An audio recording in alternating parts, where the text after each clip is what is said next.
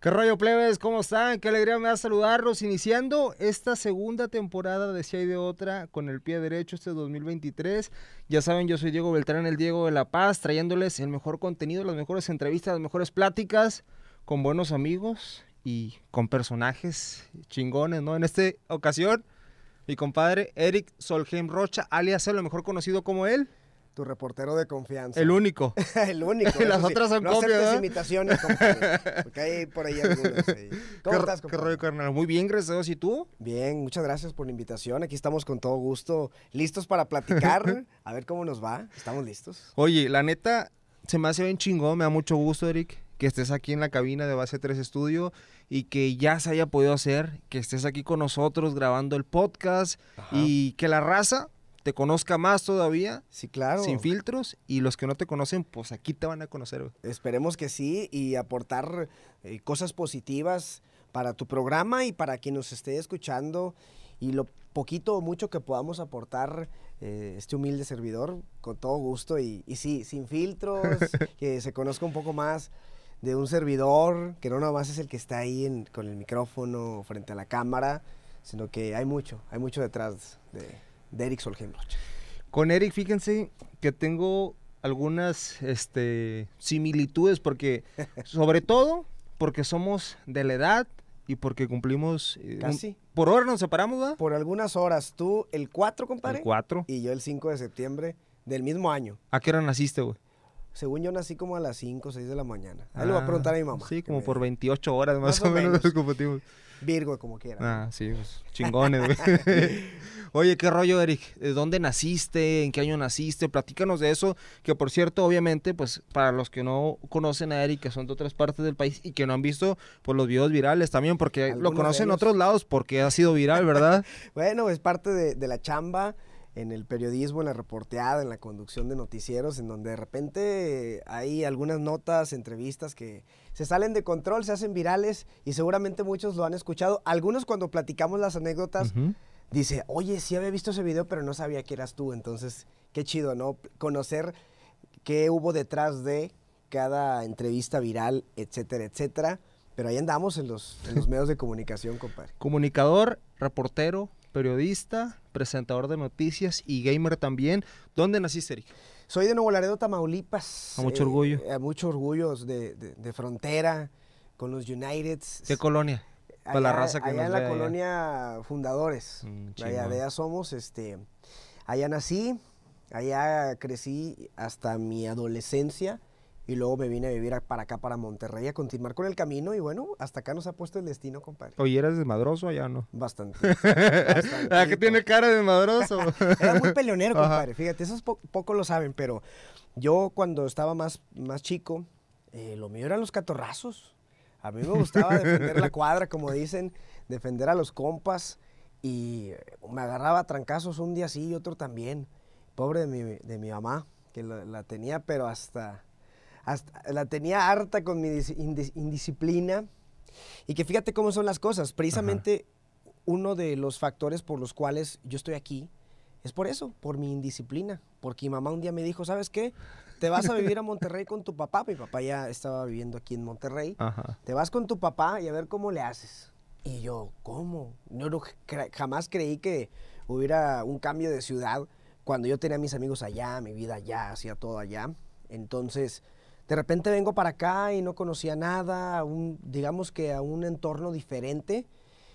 Y, y bueno, estamos aquí después de ya algunos años, bastantitos. Oye, y cuando, cuando te viniste para acá, Eric, eh, ¿tenías idea de lo que querías estudiar o de lo que querías hacer? Eh, no como tal, porque incluso yo cuando estaba más chico decía que quería ser doctor. Siempre tuve esa fijación. ¿Por qué? Porque mi madre eh, estuvo siempre en el sector salud. Toda mi vida y mi infancia, sobre todo en mi infancia, fue estar cerca de un hospital. Entonces yo decía, quiero ser doctor. No, no sabía ni lo que decía, compadre. Entonces, después, ya estando por acá, empecé a tener eh, pues otras aficiones, veía, veía mucho la tele, eh, veía a los reporteros, me empezó a llamar la atención. No solamente eso, sino también la arquitectura, porque a mí me gustaba mucho siempre el dibujo. Entonces, fui creciendo y, y me fui dando cuenta que por ahí era el, eh, mi, el- mi camino. Ujú. Y bueno, terminé, terminé escogiendo comunicación eh, de una manera muy peculiar, pero que eh, creo yo que no ha, no ha sido una decisión equivocada. Entonces, aquí seguimos después de muchos años, eh, 11 años ya estamos en los medios, estando en los medios, y ha pasado de todo, ¿no? Entonces, eh, eh, pues, no mentimos cuando decimos que esta es una de las profesiones más, más bonitas de todas, más chidas, porque pasa de todo, güey. Entonces, un día tienes una experiencia y al día siguiente es otra completamente distinta. No es un trabajo de rutina. Tú sabes, lo has, lo has vivido, compadre. Oye, Eric, ahorita quisiera platicar de eso, pero antes, previo a que nos platiques de tu experiencia, del rodaje, ya que has tenido muy joven, que por cierto que estás, Eric, eh, joven y de la pues, ahí nos- tiramos el paro, compadre. Ah, sí. Platicar, que nos platiques, güey, acerca de cómo el deporte fue forjando tu carácter y tu disciplina aquí en Monterrey. Sí, por supuesto, el deporte es algo muy importante en mi vida. Si bien es cierto, yo no me dedico o nunca me dediqué profesionalmente a un deporte, eh, formó parte de, de lo que soy ahora. Yo jugué eh, prácticamente 13, 14 años de mi vida a fútbol americano y creo que es el deporte que a mí me ayudó a enfocarme Porque están los chingazos. Ahí están los fregadazos. Y fíjate, pasé de dar los fregadazos en la calle, compadre, a darlos en el campo. Entonces, toda esa energía la fui redireccionando eh, jugando fútbol americano y además aprendí el valor de la disciplina, el respeto, el trabajo en equipo.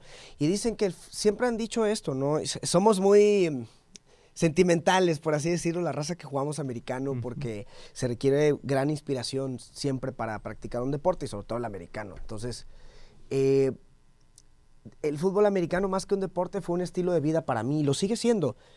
Eh, eh, desafortunadamente yo ya no practico este deporte, lo, lo podría hacer toda mi vida. Ujú. A mí me encanta el americano, pero bueno, ya mi ritmo de trabajo y de vida ya no me permite... Imagínate al rato, pues de eso No, vives, no, pues compadre. es que ya, ya no me permite entrenar como a mí me gustaba, etcétera, ¿no? Pero bueno, jugué mucho tiempo americano, fútbol, soccer, por supuesto, y otros deportes que honestamente te digo, yo pues vengo eh, de una familia de clase media, baja, pero de pues muy trabajadora, ¿no? Y que hubo carencias como en muchos hogares de nuestro país, pero no estoy hablando solamente de carencias eh, em, económicas, sino también hubo carencias en las que nosotros crecimos con mamá, mis hermanos, mis hermanos y, y- y yo crecimos con mamá, y luego yo parte de mi adolescencia ya la viví con papá, eh, pues un- una familia que pues de cierto modo pues eh, eh, distanciada, y todo eso como, como chavo, güey, pues te puede afectar, cabrón. Eh, yo fui un, un adolescente que pues me la pasaba en la calle, eh, me peleaba mucho, me metía muchos problemas, güey. Y luego de repente vine acá a tratar de enderezar el camino. me- y, y yo me refugiaba en los deportes, güey, la verdad. El fútbol americano, los que me conocen desde mucho antes de esta etapa de los medios, el fútbol americano fue mi vida, güey.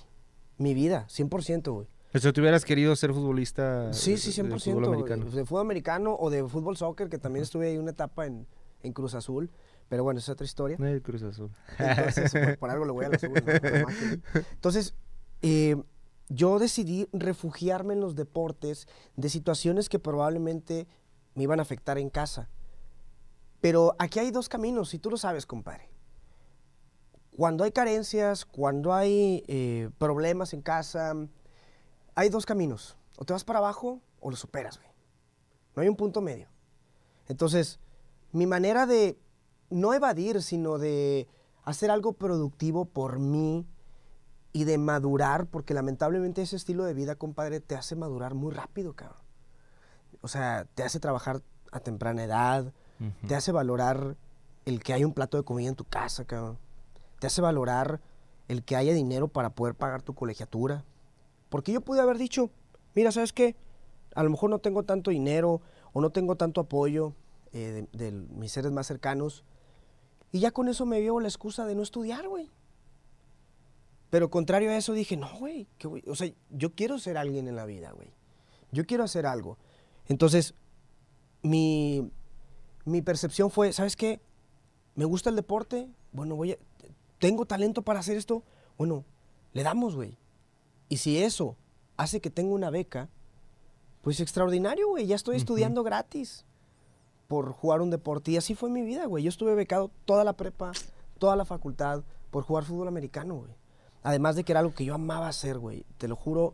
Y los, insisto, repito, los que me conocen antes de esta etapa de los medios y todo, saben que yo era un apasionado de este deporte. Jugué seis años de, receptor y el resto, siete, poco más, de, de, coreback.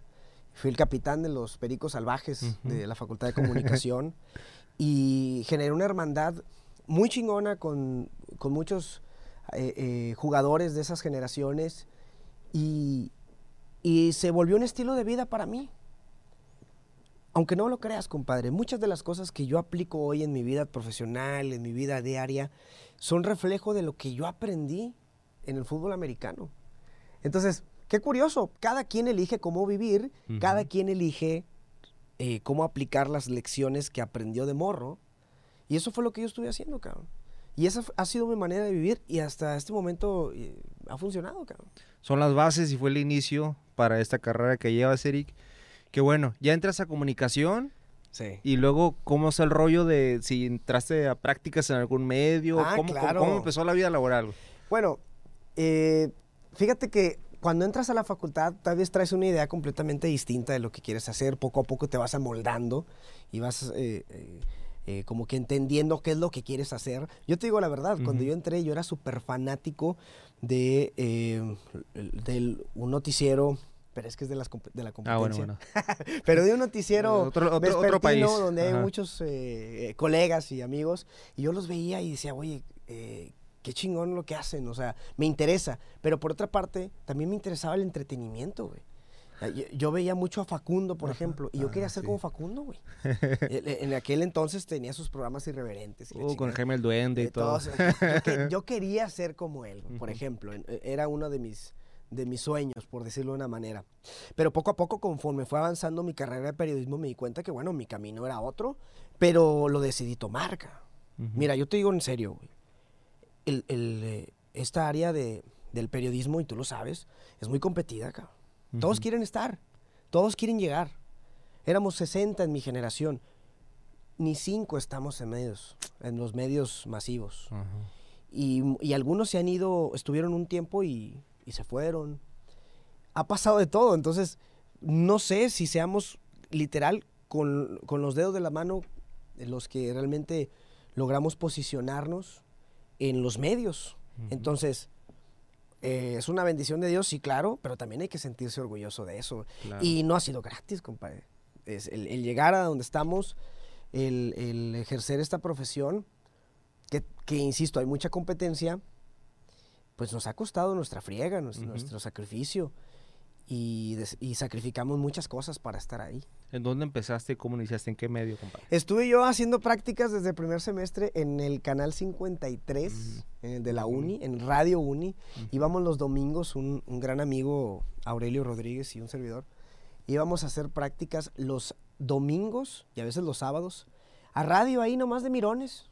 Obviamente pues no nos pagaban ni nada, ahí íbamos nomás a ver, estábamos en un programa de música villera, güey, que se llamaba De Relajo. Me acuerdo que el conductor se llama Norberto Gutiérrez, si no mal recuerdo.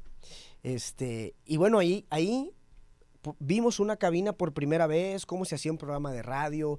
Y nosotros pues éramos unos chavillos de 17, 18 años.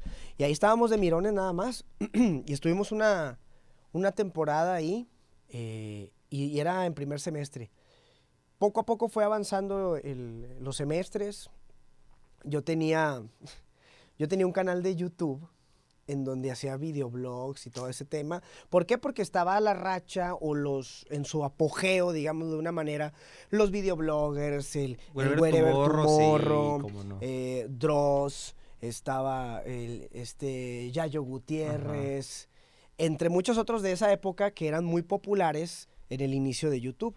Entonces, pues yo hacía videoblogs y sin saberlo, compadre, yo me estaba preparando para lo que soy ahora, güey. Porque a mí me tiraban carrilla, decían, hombre, este gato hace sus videoblogs, hace sus reportajes a como, a como me daba a entender.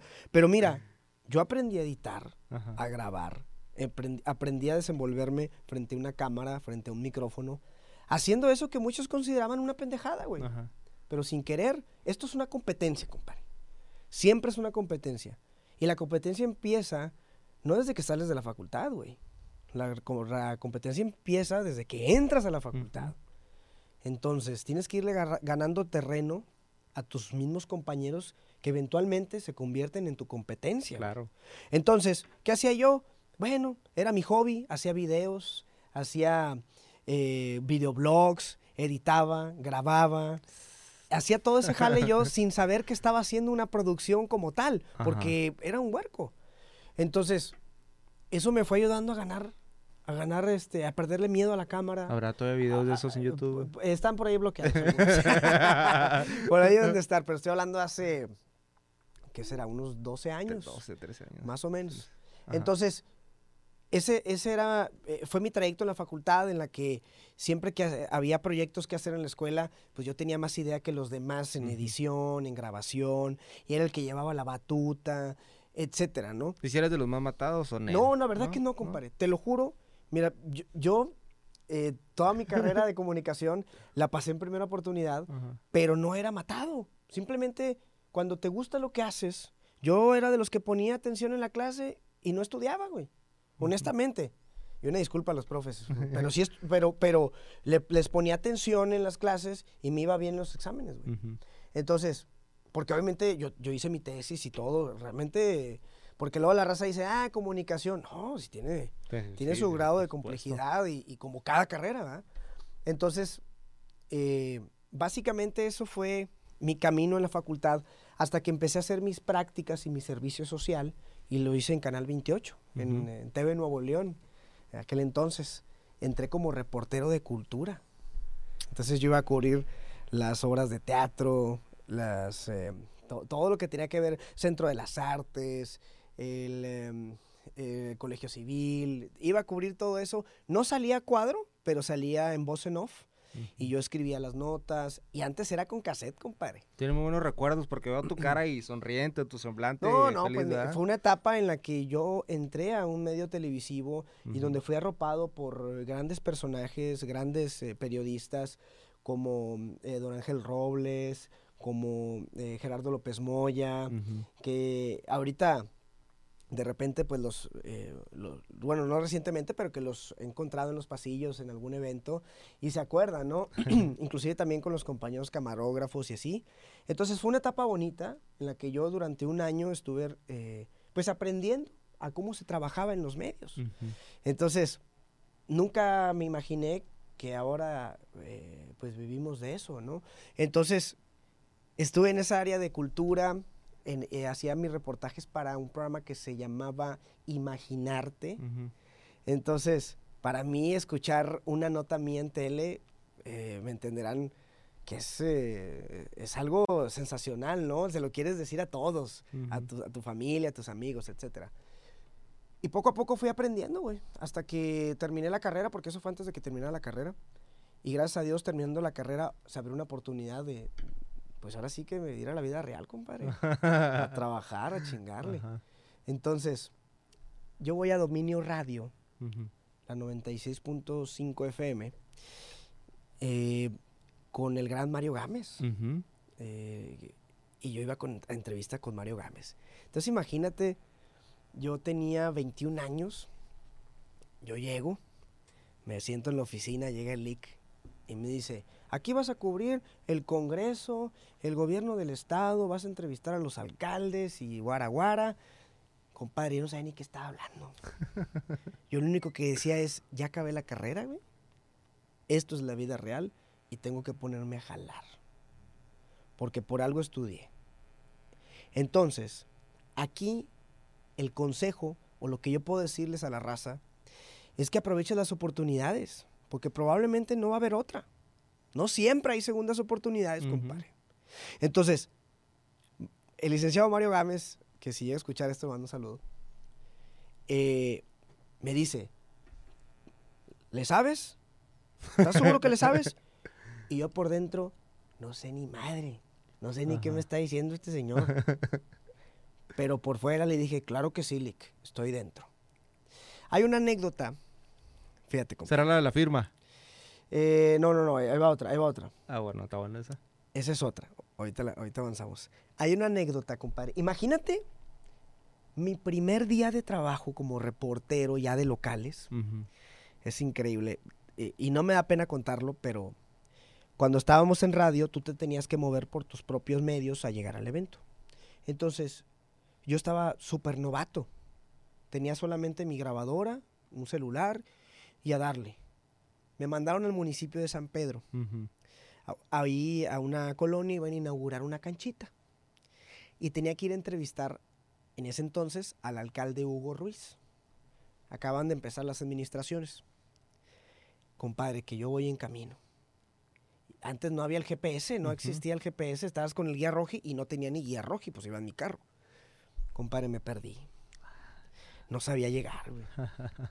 Y ya casi llegaba la hora de- de- del evento. Ajá. Entonces, yo estaba dando vueltas y vueltas y vueltas y decía, no llego, no sé qué hacer, ya va a empezar el evento y no he llegado y no- estaba tan, tan güey que no conocía ni a la autoridad, no conocía a nadie, era mi primer día de trabajo, cabrón. Llegó un momento en el que me orillé y dije, ¿qué hago? Estoy bien desesperado, ya no puedo. Compadre, empecé a llorar, güey. Del, del es- del estrés y de la desesperación. Ahí andaba yo chillando, güey. De que no puede ser. Y, y- y de esas veces que piensas, no, este pedo no es para mí, güey. Esto no es para mí. Me voy a ir a mi casa, a refugiarme y a ver qué. Pensé eso, güey. Ajá. Pasaron dos, tres minutos y dije, no, güey, es tu primer día, ¿cómo te vas a rendir, cabrón? Entonces, no, no, no, me puse las pilas, literal casi creo le hice así para ver dónde estaba, porque estaba perdido, güey. Ajá. Estaba perdidísimo. Gracias a Dios, em, eh, eh, me, me- me desbloqueé y empecé a buscar mejor y di con el evento, compadre. Y aquí estoy, güey.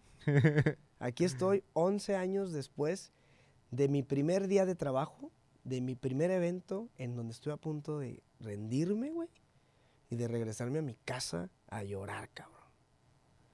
Entonces, ¿qué les digo? No siempre vas a entrar, o sea, tienes que salirte de, su- de tu zona de confort, güey. Mi zona de confort era los deportes, era tener eh, todo controlado, estar en dinerito casa, mi dinerito. Y era salirse del cuadro. Y sí, pasé una crisis, cabrón. Una crisis que estoy seguro que a lo mejor otros sí se hubieran rendido, güey. Y yo estuve a punto de hacerlo. Y no lo hice, güey. Pero bueno, acá estamos. Entonces, e- e- esa es mi historia de mi primer día de trabajo como periodista, güey. Y pasó de todo, güey. Me puse a chillar, güey. ¿Por qué? Porque estaba desesperado, no sabía qué hacer. Entonces, era un terreno completamente desconocido, cabrón. Entonces, eh, ahorita lo recuerdo y me da risa, pero digo, me pasó.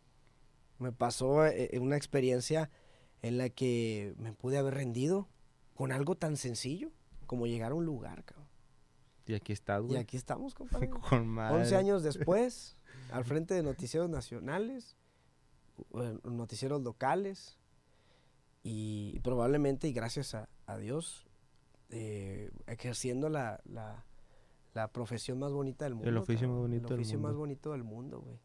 Oye, Eric, también que por cierto en este contexto me acuerdo mucho una que me platicaste, porque hay gente que te reconoce por tu tono de voz y por la firma que tienes después de tus notas, en tus notas. Sí, Platícanos claro. de eso. Bueno, eh, eh, mi nombre es, pues obviamente es Eric Solheim Rocha, entonces yo digo, Eric Solheim Rocha. Ándale. Entonces, la ahora, raza- ahora otra vez, otra, otra. Una. Eric Solheim Rocha. Ahí está. ¿eh? Entonces la raza me identifica por eso. O sea, la- te ve en la calle y, ¡eh, Eric Solheim Rocha! y chido, ¿no?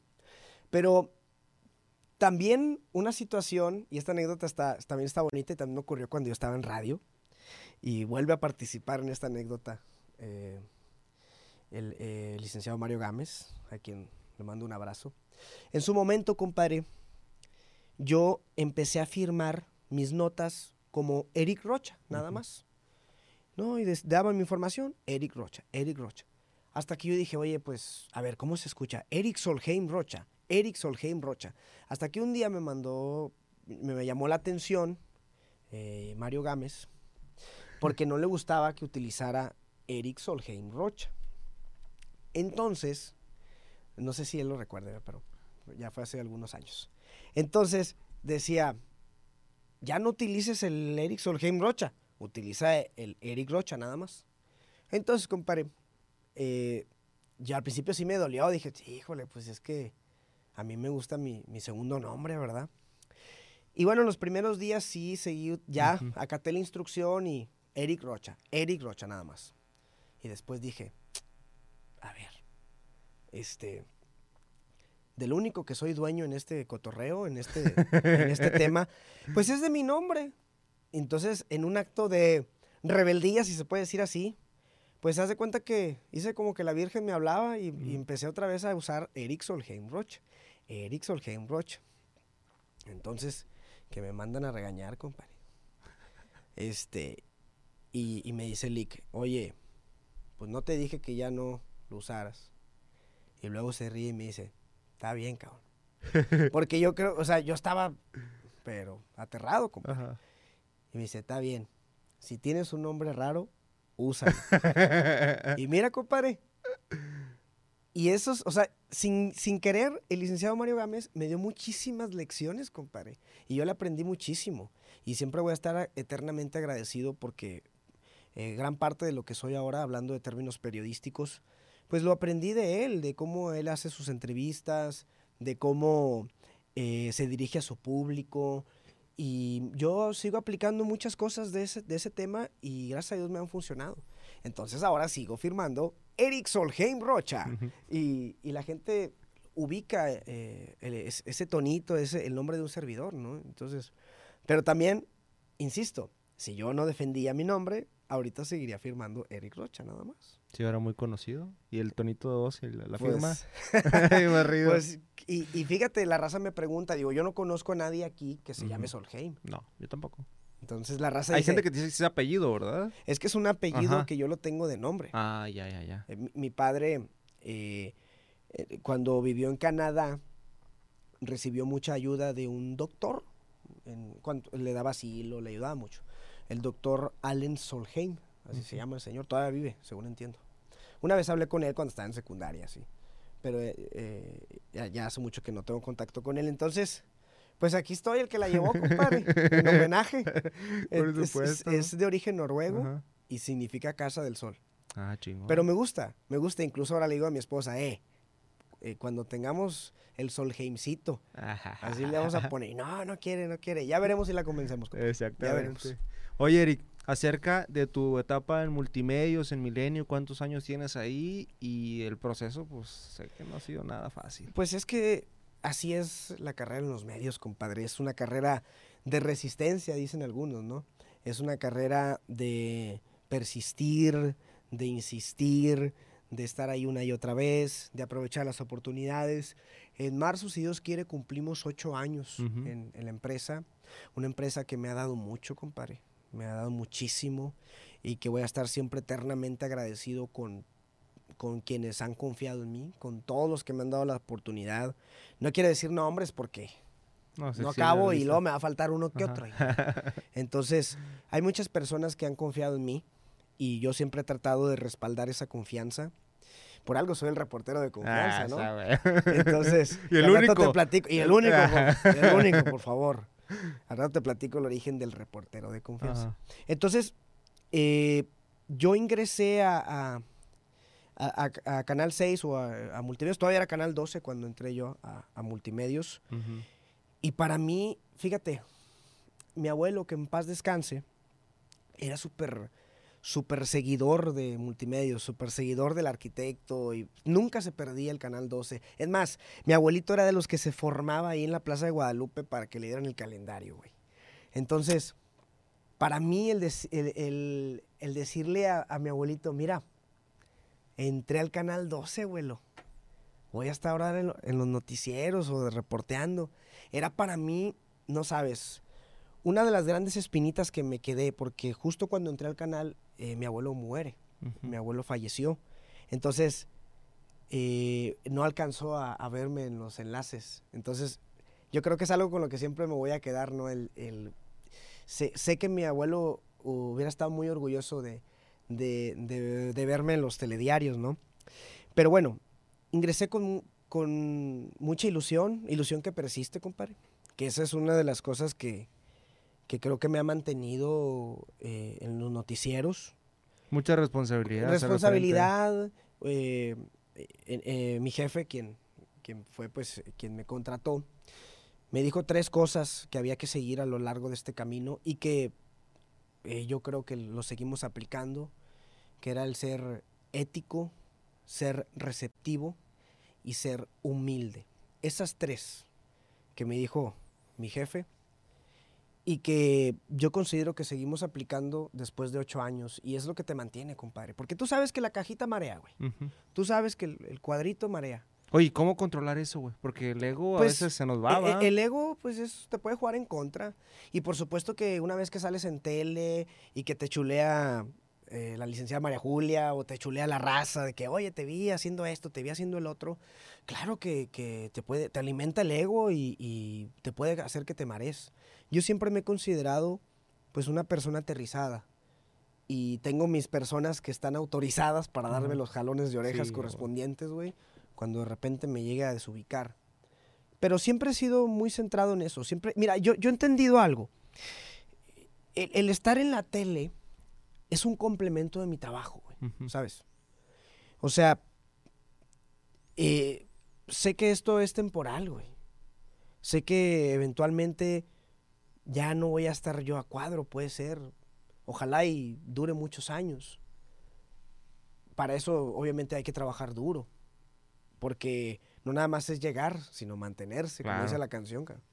Entonces, no es un camino fácil. Todos quieren estar en tu lugar, güey. Todos quieren estar en tu espacio, en- ahí en el escritorio. ¿Por qué? Porque el prestigio. ¿Por qué? Porque la, la- la cajita, te digo, te alimenta el ego. Entonces, pues es siempre mantenerse muy centrado, ¿no? El- Ujú. el, el ser... Mira, pasa mucho que en, que en la televisión no todos, no todos los que salen a cuadro y te muestran cierta cara son así en la vida real. No todos, güey. Para mí, y lo que me ha funcionado, es que yo soy el mismo dentro y fuera del cuadro, güey. Porque yo no tengo que estar actuando. Eso es lo que a mí me ha funcionado, güey. El ser el mismo, el ser una persona sencilla, el ser el mismo que te encuentra en un reporte, güey, en una plaza pública eh, eh, eh, des- descuidada o en un drenaje eh, Colapsado. sanitario, en X reporte, en la fila de adultos mayores. Yo soy ese mismo estando ahí que estando en el estudio, güey. Porque el estudio no te va a hacer más.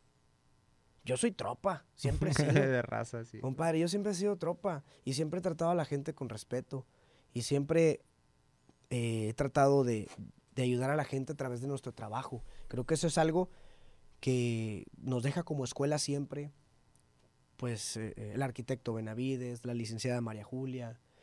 Y hasta, y hasta ahí me quedo porque luego, insisto, le sigo Sí, y sí, luego me sí, va a no, faltar sí, uno que claro. otro, pero por decirte los dos iconos que tenemos en, en, en, en multimedios, esa es la escuela, güey.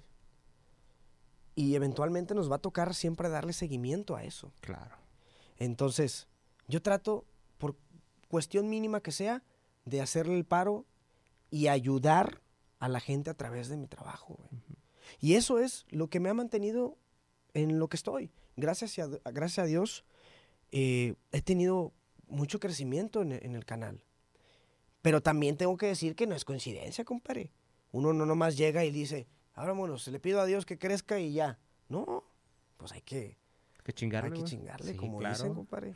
Oye, ¿y por qué el reportero de confianza? Bueno, el reportero de confianza salió en pandemia. Ajá. ¿Por qué? Porque pues siempre estuve yo moviendo mis redes sociales, pero nunca fui tan activo como, como, como puedo ser ahora.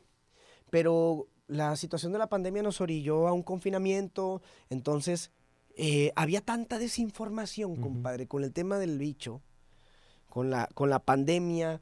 Había tanto, tanto. Fíjate, a nosotros como periodistas, y tú lo sabes, compadre, ver tanta fake news, ay, hasta molesta, ¿no? Sí, güey.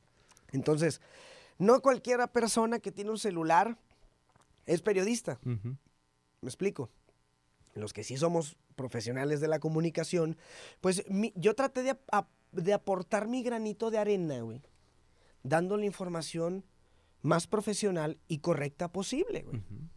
Entonces, ahí es donde me empecé a dar cuenta que la gente me empezó a seguir. ¿Por qué? Porque yo ponía la actualización de casos COVID todos los días, güey. Sí, cierto, cada Todos de los peda. días, pa, pa, pa. Y a mí me tocaba ir a la rueda de prensa con la mascarilla, cubrebocas, guantes y todo el cotorreo, tú sabes, a preguntarle al doctor de la O, ¿cómo vamos? ¿Cómo vamos? Y cómo fue evolucionando todo el, todo el tema. Entonces, empecé a publicar esa información y, y- y empecé a poner más información. Y yo decía, necesito un eslogan. Necesito un eslogan porque la gente está compartiendo mi información y yo ya estoy poniendo mi granito de arena para que las fake news, la gente diga, ah, mira, este güey es periodista y es serio, ¿no? Entonces, a este le creemos, a creerle a mm, este x.com, ¿no? Entonces, eh, dije, ¿qué tal si el reportero? Empecé así con varias, varias, hasta que un día de broma y de cotorreo, puse una publicación y le agregué hashtag tu reportero de confianza. Ajá.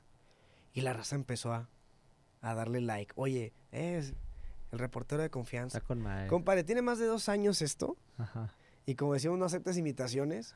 Pero, pero ya, literal, literal está patentado, compadre. Ajá. O sea, ya soy el reportero de confianza. No me gusta, fíjate, y eso es muy, quiero aclararlo. Yo jamás he explotado en televisión el eslogan del reportero de confianza. No sé si algún día lo puedo hacer, probablemente, ojalá, pero ese momento aún no llega. Y aún así, gracias a las redes sociales, Ajá. la raza me ve en la calle, me saluda y quiere una foto con el reportero de confianza. Sí. Oye, dile al reportero de confianza. Y, y- y además le hayamos sentido al eslogan, compadre, Ajá. porque no nomás es de cotorreo. Realmente le hayamos un sentido porque eh, re- realmente el hacerle caso a la gente, escucharla, tratar de solucionar alguna situación con nuestro trabajo, implica confianza, ¿no? Y implica que la gente me va a reportar porque sabe que puede confiar en mí y que yo tengo que responder a esa Y que los confianza. vas a ayudar, güey. Entonces, realmente, aunque em- empezó como un cotorreo, sí tiene un- una idea de fondo y por eso a mí me encanta el eslogan y por eso lo sigo usando y probablemente lo utilice durante toda mi carrera, compadre. Así como en su momento otras otras eh, eh, reporteros, otros periodistas han tenido sus sus eslogans y que algún día, Dios mediante, puedas, pueda alcanzar ese, ese nivel, ¿no? Fregón, pues. O sea, ah, esa es la historia, güey. Ajá. Así se formó el reportero de confianza. No, pues qué chingón eres. que la raza, sobre todo la gente. Mira, en tele pueden aparecer muchas cosas, güey. Pero que la gente te reconozca por tu jale, güey, en, en- en la cancha, en No el tiene terreno, precio, no, compadre. ese es Eso otro rollo. No, no tiene precio. eh, y no hay manera de agradecerlo más que con trabajo. Más que con trabajo y más que empeñándose con todo para que pueda la gente seguir confiando en un servidor. Entonces, e- eso es lo que nos da energía, ¿no? Es nuestra nuestra estamina, compadre, nuestra energía.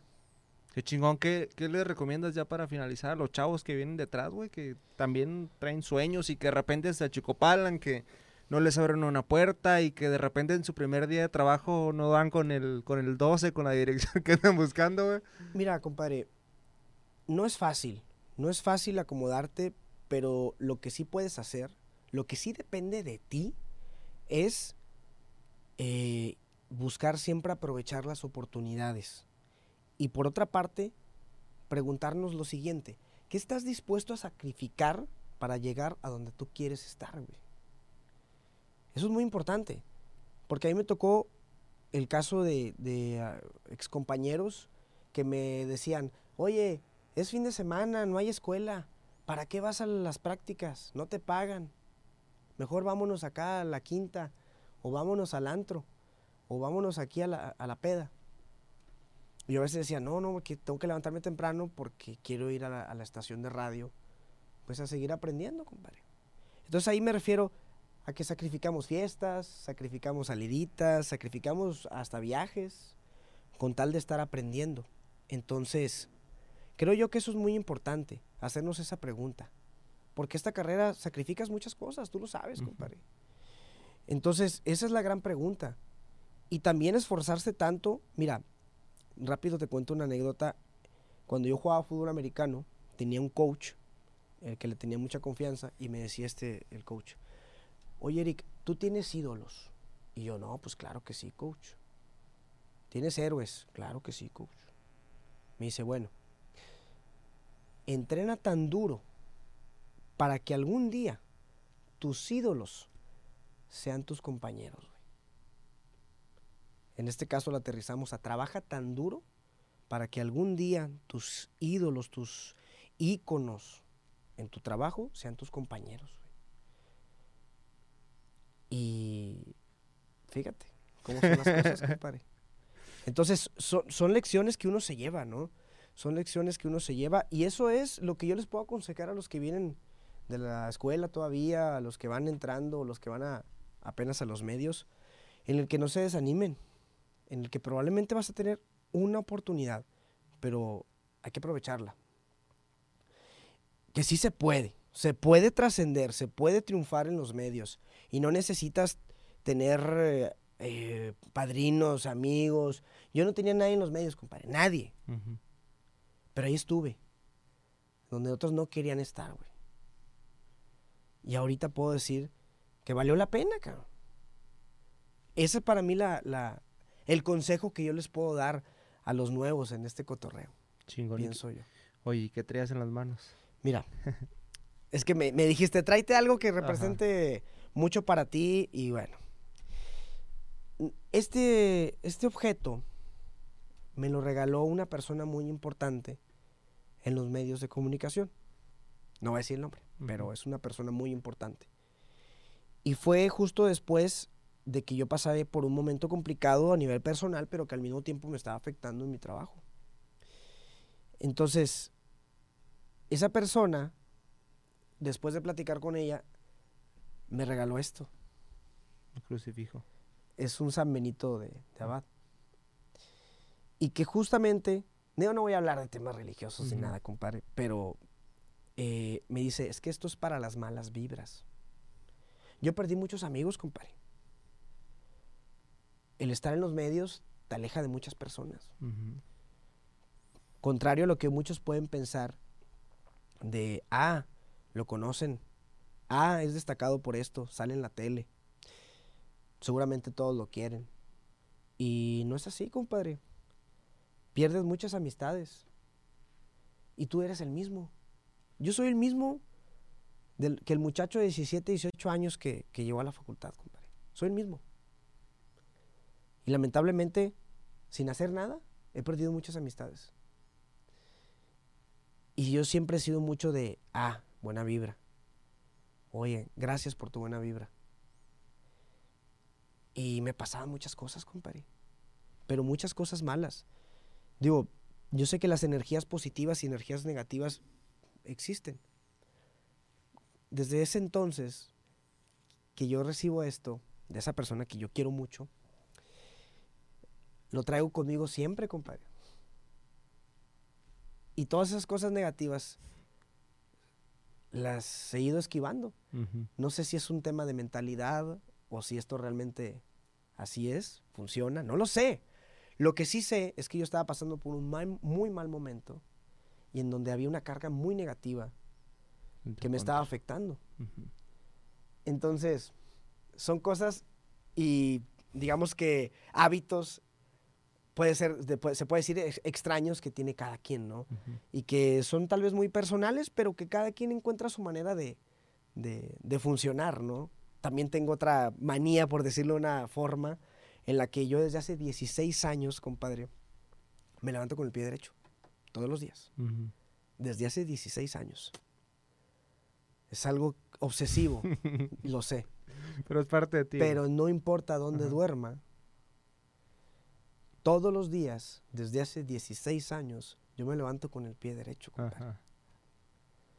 Puede ser una locura, cada quien sus cábalas, pero yo así lo hago. Y fíjate que de cierta manera ya es costumbre, estoy ya eh, programado para hacer eso.